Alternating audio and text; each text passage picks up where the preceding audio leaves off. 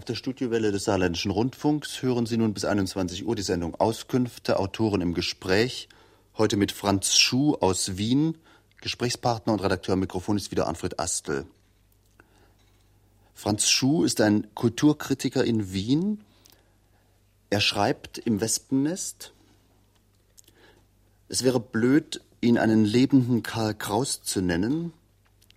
Auch diese Feststellung ist blöd, aber nicht überflüssig.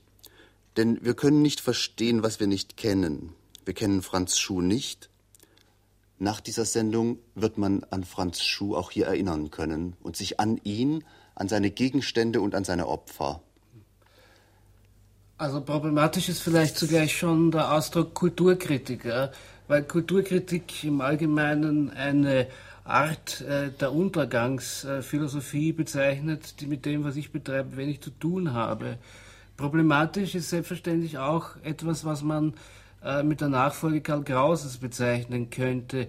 Ähm, Benjamin hat über Graus sehr richtig gesagt, nichts äh, sei trostloser als seine Adepten, nichts aber hoffnungsloser als seine Feinde.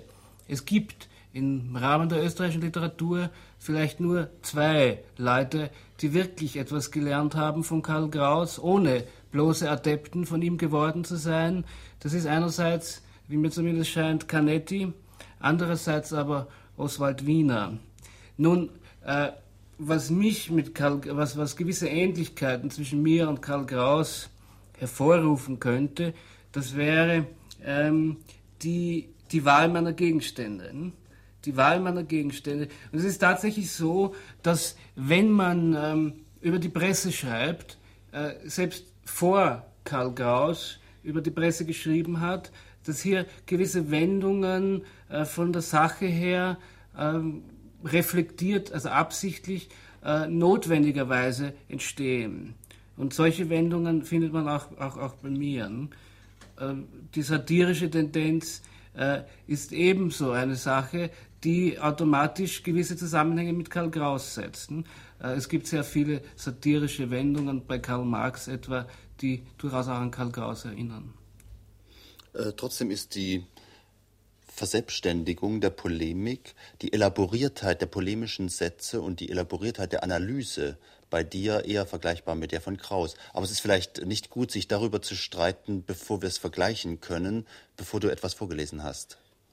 Da möchte ich ganz gerne mit einer kurzen Selbstdarstellung beginnen. Sie lautet, sie heißt, das Ding für mich ist mehr wert als das Ding an sich. Eine autobiografische Einführung in den Materialismus. Gesundheit. Dr. F ist ein guter Arzt. Die Patienten gehen ihm weg wie die warmen Semmeln. Gesellschaftsbild. Mein Gesellschaftsbild ist dankbar primitiv. Ich unterscheide zwischen solchen, die ausgebeutet werden, und solchen, die ausgebeutet werden und sich wehren. Dann unterscheide ich nur mehr zwischen zwei Sorten, zwischen den einen, die was haben, und den anderen, die was haben wollen. Die erste Sorte, die Besitzenden, die will auch noch etwas anderes, zum Beispiel Ruhe, Vornehmheit, Ansehen und Kultur. Die zweite Sorte ist bereit, der ersten eben dieses andere zu liefern. Die Lieferanten sind eine Armee von Aasgeiern und Blutsaugern, Polizeibeamte, Rechtsanwälte, Politiker, Richter, Künstler, Versicherungsagenten, Journalisten und gewöhnliche Erpresser. Geistesleben. A. Menschheitsfragen. Ich frage mich, warum die Fortpflanzungsgemeinschaft Menschheit in Individuen auseinanderfallen muss, zum Beispiel in Absolventen von Studien. Zwei Absolventen ihrer Studien stehen vor dem Prüfungsreferat des philosophischen Dekanats. Hast schon promovariert? No. Ich hab noch nicht promovariert. Und die Philosophie? Hast die Philosophie schon hinter dir? Ja, die Philosophie habe ich schon hinter mir. B. Hochschulen. Der Geist der Militärakademien als Hochschulen anerkennt, waltet auf unseren Hochschulen und verwaltet sie. Bei der Prüfung bringt er einen so weit, dass man Sätze sagt wie dort, wo der Augennerv bei den Augen hinaustritt, ist der blinde Fleck. Die Professoren jedoch stehen mit beiden Beinen im Leben und im bürgerlichen Lager. Ihr historischer Sinn macht aus den Urteilen der Vergangenheit die Vorurteile der Gegenwart. Einige von ihnen sind sogar Kirchenlichter, sind die Dauerbrenner des klerikalen Nepotismus, auch Folgen einer österreichischen Lösung, der gemäß man die Scherben so lange zum Brunnen trägt, bis ein Krug daraus wird. Die Atmosphäre an den Instituten ist die des nicht eingestandenen Geschlechtstriebes. Manche Verhältnisse sind erpresserisch und es kommt vor, dass die Nervosität der Kollegen auf dem Sexualmonopol des Ordinarius beruht. Alles Akademische führt zurück in das pervertierteste Bewusstsein, das das Abendland hervorgebracht hat, in das Bewusstsein des Militärpfarrers, jenes Bewusstsein, das eine Synthesis ist aus der Bergpredigt und der Geschichte der Handfeuerwaffen. C. Kraus auf den Wolfgang gekommen. Die Habilitation berechtigt zur Teilnahme an der ORF-Sendung Schuhe fix. Diese Sendung wird von Wolfgang Kraus geleitet, vor allem aber eingeleitet, denn Kraus ist Österreichs größter Einleiter. Das Einleiten ist ein Ritual des kulturellen Betriebes, das einerseits risikolose Distanz gewährt, ohne dabei andererseits die Intimität des Zuhälters, wie sie die Kulturkennerschaft kennzeichnet, aufzuheben. Kraus funktioniert wie ein intellektueller Salzstreuer. Nach allen Richtungen hin streut er geistige Strömungen aus, den Existenzialismus, den Surrealismus, den Kannibalismus und so fort. In seiner Sendung kann man nichts lernen, kann sich aber das Gehabe der Gebildeten abschauen. Diesen Kaffeehaustratsch, diese Art mit den Augen zu rollen, mit dem Sessel zu rücken und dann sagen, ich habe da unlängst bei Alfred Adler etwas sehr Gutes gelesen. Und die Antwort darauf, wenn der Ober vorbeikommt, Herr Ober, ein belegtes Brot bitte, aber empirisch belegt. Beruf. Das Büro beginnt außerhalb des Büros. Es beginnt, wie das Wort es selber sagt, an den Haltestellen. Im Büro haben alle Dinge ihre Wärme verloren. Die Angestellten machen Witze, nur um sich aufzuwärmen. Für einen Kilo Heidelbeer zeige ich meinen Beidel her. Außer mir gibt es noch einen, der für die Leitung des Unternehmens gleich ungeeignet ist. Den Chef selber, und der hat 27 Jahre Erfahrung. Der Chef sagt, für diesen Akt sind Sie mir verantwortlich. Als ich kündige, fällt mir eine Variante ein. Der Beidelbär zeigt keinen Beidel her. Franz Schuh, du bist selbst ein Doktor der Philosophie. Du hast vorhin Anschluss genommen an meinem Ausdruck Kulturkritiker, weil der dir zu allgemein ist. Du bist ein Detailkritiker. In deinen aphoristisch-essayistischen Texten Du greifst Details, Einzelinformationen, Einzeltatsachen, Einzelpersonen auf, spießt sie auf. Du kommst aber selbst aus dem Wissenschaftsbetrieb. Du bist mhm. selbst ein Doktor der Philosophie. Wie verträgt sich diese aphoristisch-essayistische Arbeit mit der wissenschaftlichen Arbeit, von der du herkommst? Mhm. Und wie werden die Gegensätze dazwischen produziert? Die, die Schwierigkeit mit dem wissenschaftlichen Betrieb besteht grundsätzlich darin, dass hier ein großer Betrieb ist, der sehr große methodologische Veranstaltungen macht mit je größeren methodologischen Veranstaltungen zu je größeren Trivialitäten zu kommen.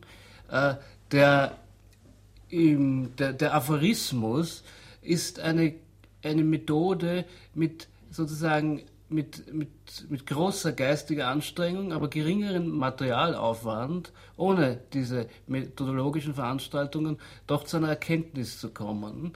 Der Aphorismus ist eine Art sozusagen äh, der, der, der, blitzartigen Erhellung des Gegenstandes. Er übernimmt, er nimmt den Gegenstand, äh, also, er erkennt den Gegenstand äh, durch das Moment, indem er ihn überrascht. Und diese Überraschung muss sich freilich mitteilen. Und bei der Mitteilung von Aphorismen bestehen ähnliche Probleme wie bei der Mitteilung vom Akademischen. Die Mitteilung des Akademischen ist äh, zumeist gekennzeichnet durch die Eitelkeit des Mitteilers. Äh, der Aphoristiker neigt zu ähnlichen Eitelkeiten. Das heißt, es ist, um, um Wiener zu zitieren, äh, äh, eine ganz eigenartige Sache, dass es Leute gibt, nämlich Aphoristiker, die meinen, sie könnten neben den Sinn ihrer Sätze noch in der Bedeutung oder als bedeutende Person hinzutreten. Und der Aphoristiker hat nun einmal diese, diese Gestik äh, der, seiner eigenen Bedeutsamkeit in den Spruch hineingetan. Das hat wahrscheinlich auch einen historischen Grund.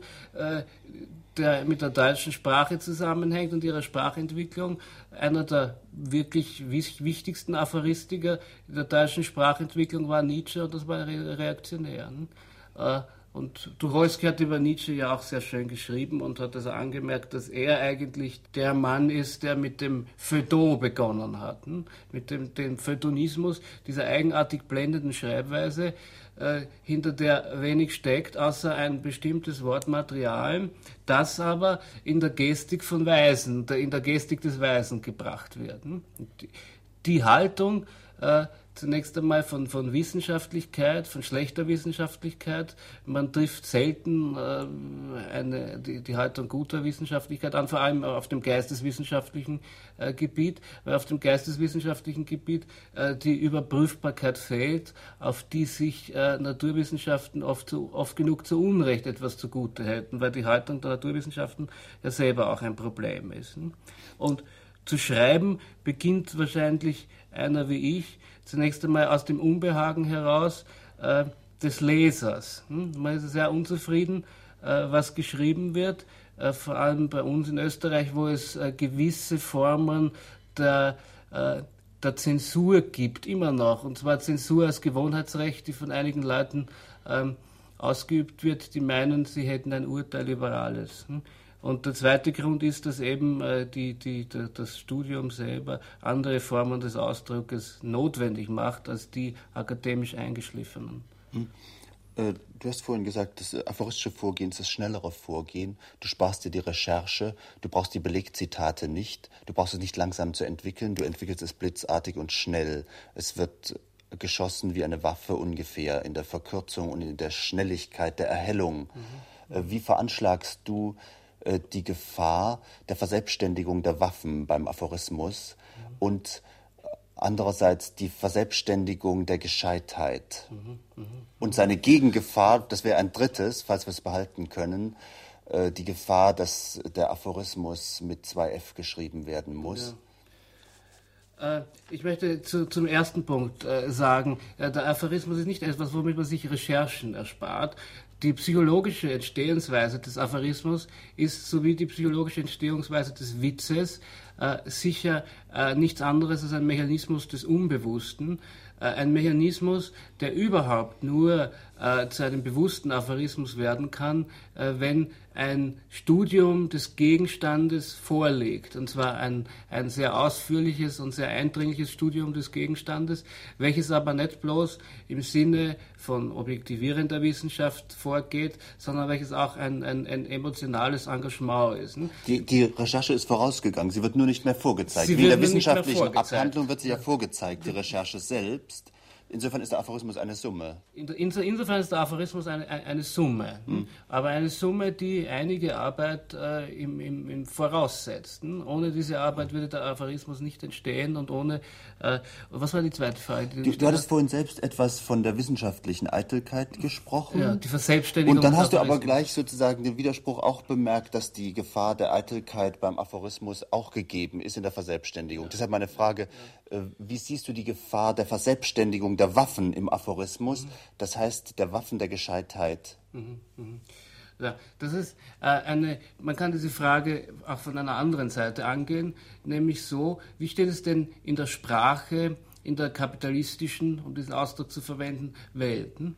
Äh, das Sprechen hat äh, in unseren Zusammenhängen, die die marxistische Theorie äh, verdinglichte Zusammenhänge nennt, oft den Gegenstand der Verselbstständigung überhaupt. Oswald Wiener, um ihn noch einmal zu, zu zitieren, der meiner Meinung nach in dieser Richtung die, die, die besten aphoristischen äh, und wissenschaftlichen Forschungen zugleich gemacht hat, hat überhaupt den Satz gesagt, alle Sätze sind Karlauer.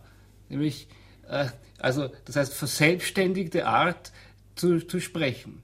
Äh, beim Aphorismus entsteht natürlich etwas, was man auch bei Marx einmal sehr schön kritisiert findet, nämlich, dass der Aphoristiker ein ähm, im Grunde genommen ähm, impotenter, aber schwer gerüsteter, ununterbrochen aufreibender Berserker ist, der aber niemanden trifft. Hm? Äh, das hängt selbstverständlich äh, damit zugleich ist auch die Gescheitheit. Hm? Äh, die Gescheitheit ist etwas, was ähm, äh, sofort, die sogenannte Gescheitheiten, äh, was sofort integriert werden kann. Äh, der Bürger betrachtet, so wie er das künstlerische Talent als, als, als eine Form des Besitzes betrachtet, auch die Gescheitheit als eine Form des Besitzes, den jemand hat. Und äh, mit solchen Leuten kann man umgehen, denn Leute, die gescheit sind, die Gescheitheit haben, ja, die haben ja etwas, das können sie dann entsprechend kaufen. Hm? So ist die Integration solcher verselbstständiger Aphorismen äh, sehr leicht möglich. Und es kommt noch etwas anderes dazu. Werden die dann selber, nämlich diese Talente und Fähigkeiten, von dem, äh, der sie hat, selber als Besitz betrachtet, dann geschieht äh, das Typische, dass man mit etwas, was man besitzt, nicht produzieren kann, weil man, weil man es besitzt und eben darauf draufsitzen.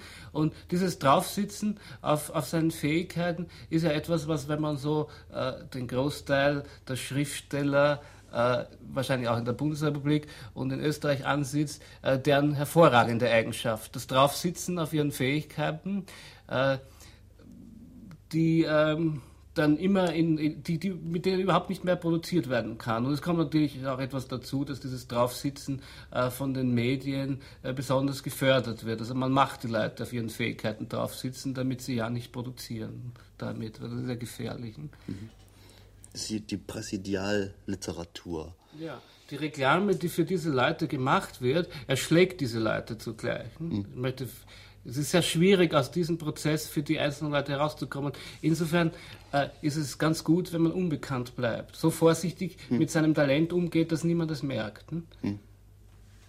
Wichtig ist wahrscheinlich, sich die Denkfähigkeit zu erhalten als Produktionsmittel für Sätze und nicht die Fähigkeit, äh, Sätze zu machen, behält, sondern die Denkfähigkeit, die Sätze produziert. Die Denkfähigkeit, Sätze zu produzieren, das heißt letzten Endes, äh, die, die, äh, ein, Wort, das Brecht sehr oft gebraucht hat, der Realität gegenüber jene Souveränität zu bewahren, die sozusagen die, der klassische äh, dialektische Ausdruck immer gemeint hat, wenn er sagt, äh, Denken heißt etwas Bestimmtes denken. Hm? Hm.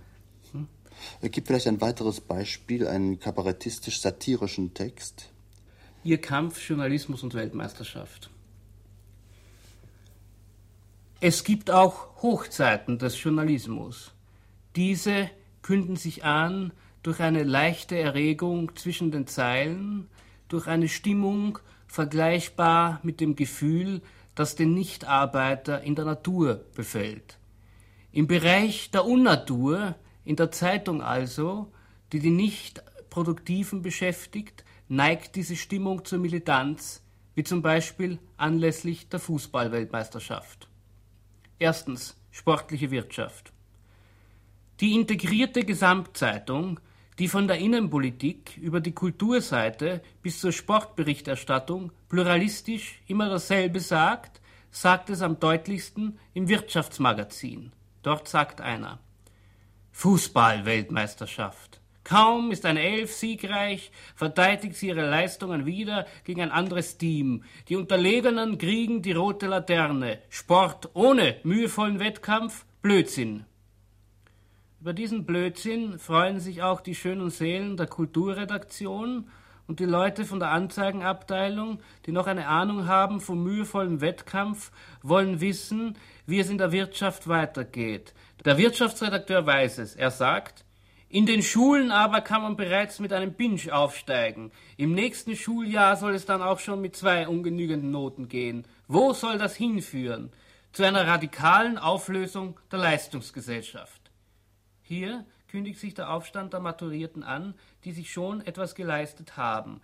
Sie haben vor nichts mehr Angst als vor den Roten, die ihnen mit der Laterne heimleuchten könnten. Ihr sportlicher Geist hört dort auf, wo ein sozialdemokratischer Unterrichtsminister etwas geleistet hat. So greifen sie zur Lüge und zur Angstparole. Dann schreiben sie. Und was kommt heraus? Schon in Kürze ein ärztlicher Operateur unterer Güte, ein Elektriker, der immer weniger von der Pflicht und Verantwortung hält, ein Lokführer, der die nächste Langsamfahrstelle mit vollem Tempo überrollt und so weiter, Menschen ohne Pflichtbewusstsein, eine verantwortungslose Gesellschaft mit schwindenden Leistungswillen, also reif für die Unfreiheit. Die Beispiele sind gut gewählt, denn es ist nun klar, dass, wenn in Kürze der Lokführer den sich verantwortungslos auf den Gleisen herumtreibenden Elektriker überrollt, auch der Operateur nicht mehr helfen kann.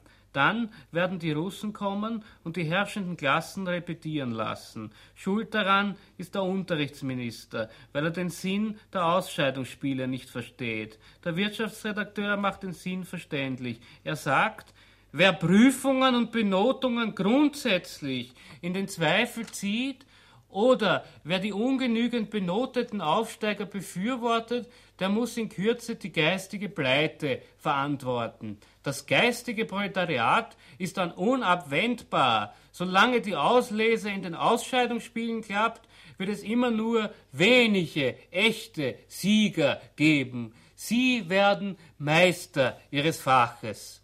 Zweitens politischer Sport.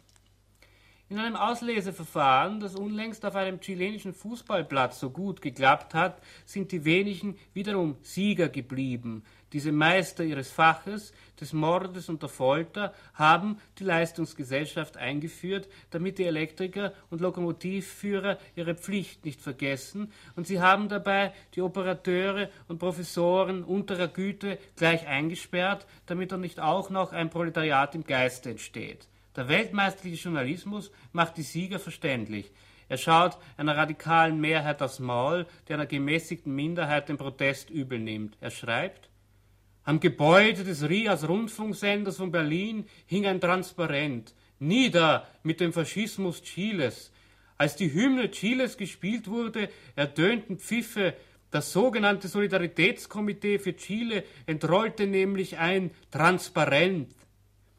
Ein Komitee, das Solidarität beim Namen nennt, ist für den Journalismus ein sogenanntes. Nebenbei, wenn die Presse so weiter tut, wird man in ihr bald lesen können, sogenannter Gewerkschaftsbund.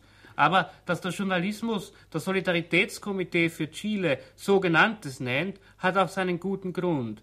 Während nämlich die Welt voll ist von mühelos entrollten Transparenten, auf denen alles über Omo, Volvo und Uhu steht, haben sogenannte Antifaschisten seit jeher Schwierigkeiten beim Entrollen. Es muss ihnen dabei geholfen werden. Es wird ihnen geholfen. Und zwar so, ich zitiere, im Übungsfeld des Olympiastadions standen nicht weniger als zwölf schwere Panzer. Polizisten gingen mit Hunden vor dem Stadion spazieren, weitere Hunde waren in LKW eingesperrt. Viel Polizei, auch Berittene, als Symbol der Macht.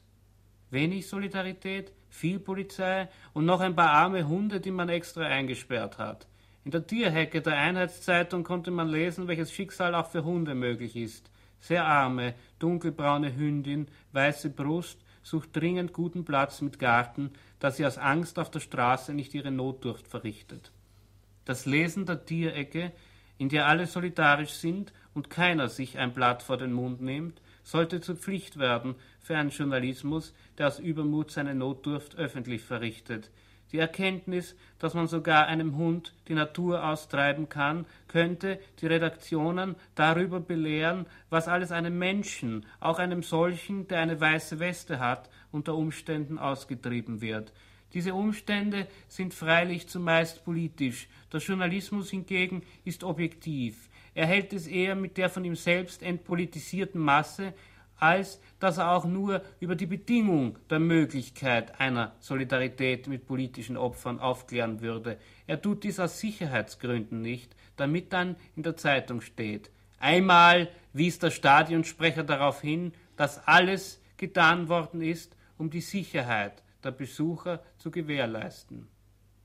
Solange auf diese Weise Sicherheit herrscht, werden alle in der freien Welt Berliner sein, die sich unter der Schlagzeile krümmen, die Berliner wollten Fußball und nicht Politik, und die als ihr Transparent den Untertitel vorzeigen, die Ordnungsmacht hat sich nicht versteckt.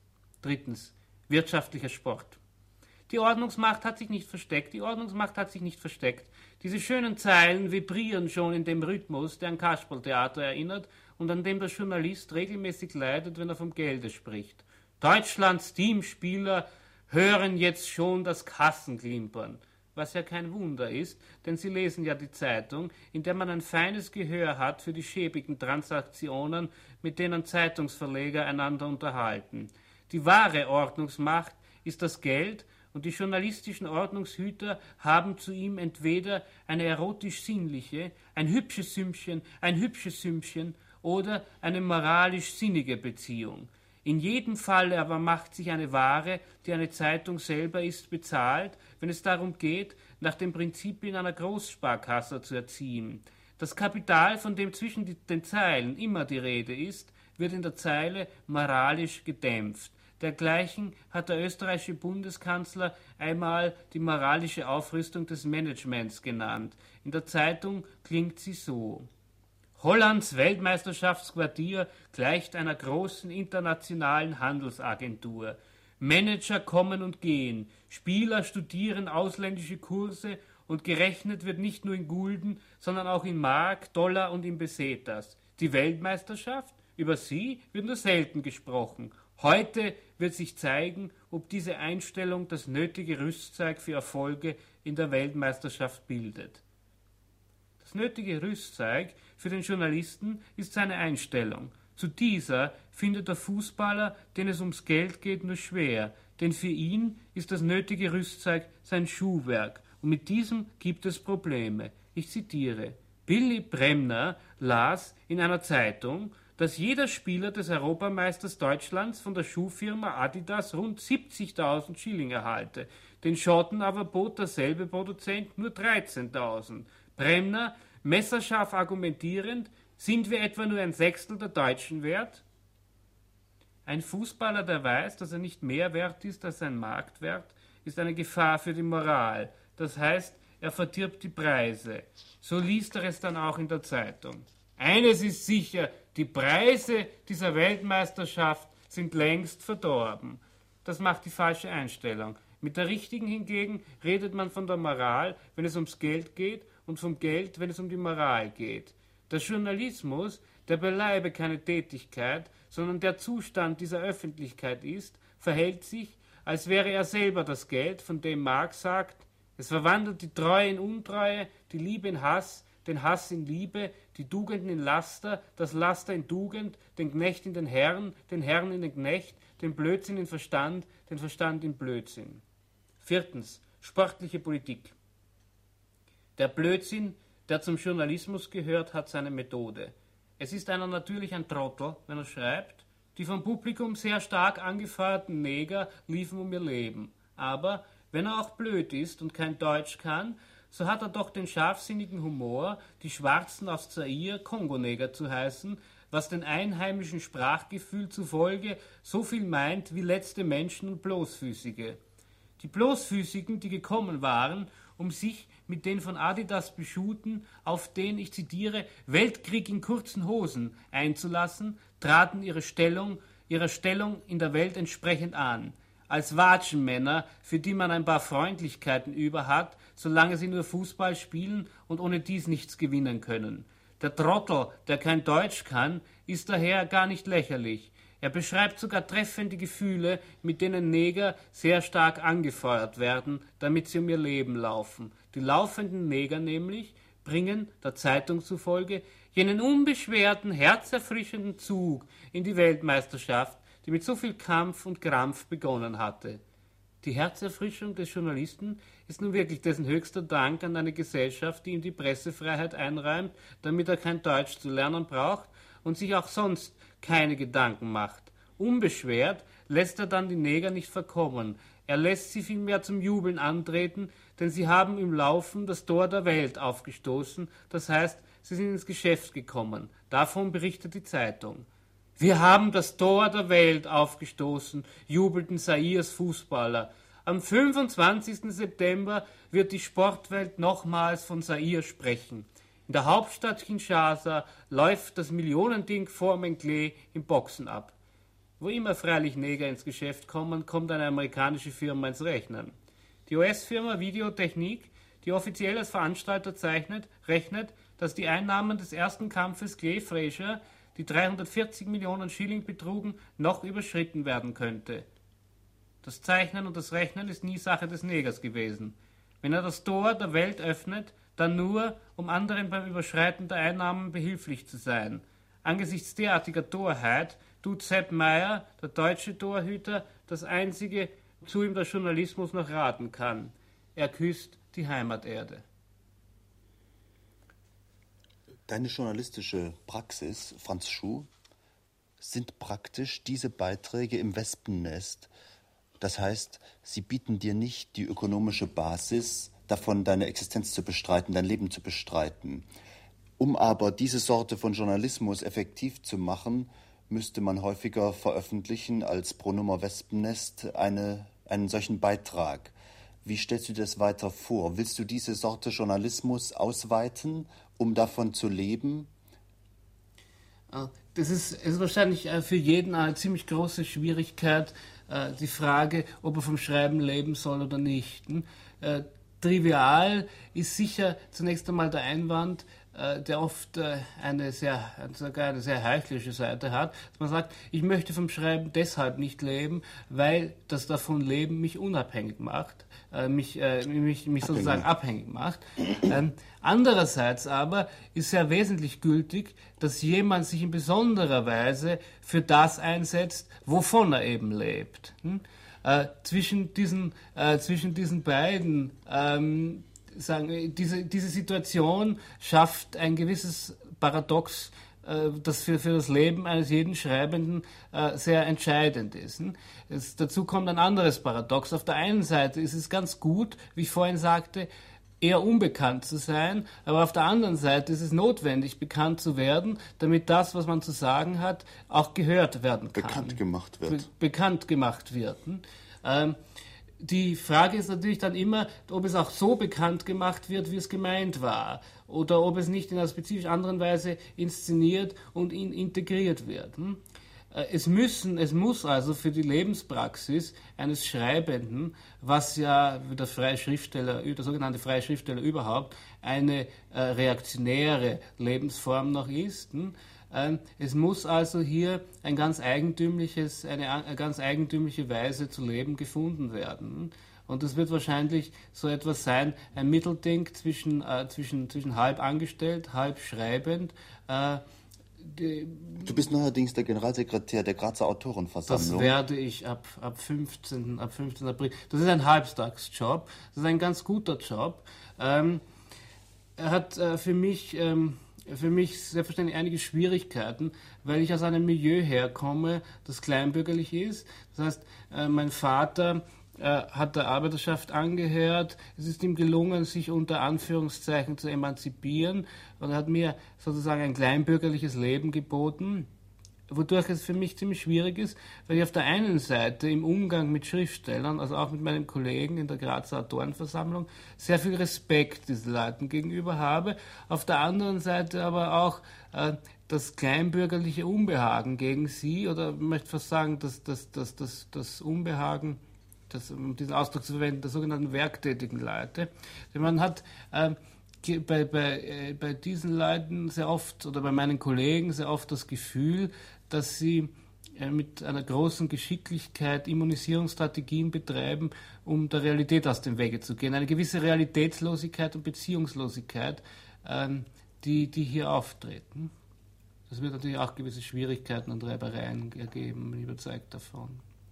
Es könnte ja nun ein wesentliches Arbeitsproblem für dich daraus entstehen, dass du als Generalsekretär der Grazer Autorenversammlung, die sich gegründet hat als Abspaltung oder Abgrenzung genauer gesagt von dem überalterten österreichischen Pen Club, mhm. zu einer Solidarität verpflichtet bist zu allen dort organisierten Autoren, die du eigentlich als polemischer Journalist zerpflücken und analysieren müsstest, nicht immer auf sehr angenehme Weise. Wie du das etwa auch mit Wolfgang Kraus, eurem Starkkritiker, getan hast, der allerdings zu eurer Gruppe wohl nicht gehört. Na, da gehört sicher nicht Aber dazu. ich könnte mir vorstellen, dass zu eurer Gruppe auch der eine oder andere gehört, denn die Gruppe ist ja inzwischen ziemlich groß, mhm. der es auch verdiente, von dir ernst genommen zu werden, der Gestalt, äh, dass du ihn auseinander nimmst. Du wirst ihn als Generalsekretär schlecht auseinandernehmen können. Ja, na, also der, die, der Generalsekretärsposten oder die Zugehörigkeit zur Grazer Dornschaft hat äh, mit Schonung anderer Mitglieder überhaupt nichts zu tun. Und zwar muss man das den anderen Mitgliedern im Vornherein zugutehalten, dass das Leute sind, die ihren Beruf ausüben und die sozusagen nicht äh, den Verein als äh, Ort sozusagen beruflicher beruflicher, ihrer beruflichen Schutzbedürftigkeit sich aussuchen. Die Grazer Autorenversammlung ist eine Partei innerhalb der österreichischen Kulturpolitik und wie alle Parteien, wenn sie gute Parteien sind, äh, ist sie selber nicht ähm, einheitlich, sondern enthält selber Widersprüche. Und Parteien bestehen eben und schöpfen ihre Kraft eben aus diesem Widerspruch. Und es gibt also innerhalb der Grazer Autorenversammlung verschiedene Gruppierungen gegensätzlicher Meinung, die sich durchaus einen publizistischen Kampf liefern und liefern wollen. Das ist nicht der Sinn der Autorenversammlung, so etwas zu verhindern. Im Gegenteil, unter Umständen ist sogar der Sinn, so etwas zu fördern, weil äh, die persönliche Unsympathie äh, oft ein sehr fruchtbares Element für die Polemik werden kann, was ja auch nicht das Schlechteste ist. Hm? Äh, euer Präsident oder Sprecher ist der Ernst Jandl zurzeit. Ja. Und eure Galionsfigur ist der Artmann. Ja, ich, ich meine, für die Öffentlichkeit stellt sich das schon komisch dar, dass es eine, eine Galionsfigur gibt und einen Sprecher dass sozusagen der Präsident gar nicht der Präsident ist. Ja, Artmann ist sicher nicht einer der, also erstens einmal kenne ich, kenn ich Artmann sehr schlechten. Und, ähm, aber Artmann ist sicher nicht einer, der, der, der arbeiten würde für die Autorenversammlung. Bei Jandl trifft es zu, äh, dass Jandl ähm, äh, nicht nur ein äh, bedeutender Schriftsteller ist, sondern auch ein sehr fleißiger Mensch, der in eine an sich äh, ziemlich ohne ihn wahrscheinlich sehr chaotisch verlaufende Sache sehr viel Ordnung bringt. Äh, noch eine letzte Frage äh, zum polemischen Schreiben. Wie hoch schätzt du die Lernfähigkeit eines polemisch beschriebenen Menschen ein? Das heißt, diese Sorte zu schreiben ist ja eine Sorte von Kampf mit Worten. Ja, ja. Und zwar nicht ein gleichzeitiger, sondern ein einseitiger. Es ist ja ein schriftlicher Kampf. Das heißt, wie hoch schätzt du die Veränderbarkeit der Typen, die du angreifst, ein, da sie ja sozusagen gar nicht motiviert Na. sind, diese Kritik aufzunehmen? Na, dazu ist äh, grundsätzlich zu sagen, der philosophische Begriff der Polemik ist der, dass die Polemik ein Schreiben die Darstellung eines Gegenstandes in einer Weise ist, die zeigt, dass die Darstellung mit dem Gegenstand selber nichts zu tun haben will. Das heißt, im Unterschied zur Ironie, vor allem der sokratischen, will die Polemik ja gar nicht eine Änderung oder eine Überzeugung, eine Überzeugungsänderung des angegriffenen Objekts erreichen. Ich halte also auch für völlig ausgeschlossen, dass eine solche Verhaltensänderung geschieht. Was ich aber für wichtig und für notwendig halte, ist, dass andere Leute, die, weil sie äh, die sozusagen von der, das andere Leute von der Polemik her ihre Waffen beziehen können im Kampf gegen diese Leute und dass überhaupt diese Leute ihre Anhänger, die sie jetzt haben, verlieren. Das ist der Sinn. Und diese Sachen beziehen sich ja äh, wesentlich nicht auf, auf, auf innerbetriebliche kulturelle Dinge, sondern immer auf, auf Praxis, hm? auf bestimmte Motivationen, die ideologisch gerechtfertigt werden. Oder wie Musil sagt, man kann heute gar nichts mehr tun, kein Verbrechen kann man heute begehen, ohne eine Philosophie dabei zu haben. Und insofern ist Ideologiekritik Kritik an der Praxis äh, dieser Leute, hm? die eine allgemeine ist und nicht eine besondere. Hm? Das heißt, Personen, öffentliche im Zweifelsfall öffentlich schädliche Personen, die man auf diese Art polemisch angreift, hat man abgeschrieben als veränderbare. Man, man hat, hat, sie, als erkannt als bekämpfbar, man als sie, zu bekämpfende. Man hat sie praktisch vergegenständlicht und hierin liegt ja auch ein Problem der Polemiken, dass sie ein ausgesprochen kriegerisches Verfahren ist. Äh, Benjamin hat sehr schön über die Polemik gesagt, über den Polemiker, Satiriker gesagt, der Satiriker sei äh, die letzte Art des Menschenfressers, die die Zivilisation zulässt. Und diese Menschenfresserei ist natürlich ein Problem. Auf der Studiowelle des Saarländischen Rundfunks hörten Sie die Sendung Auskünfte, Autoren im Gespräch. Heute mit Franz Schuh aus Wien. Sie können uns wieder hören heute in 14 Tagen zur gewohnten Zeit.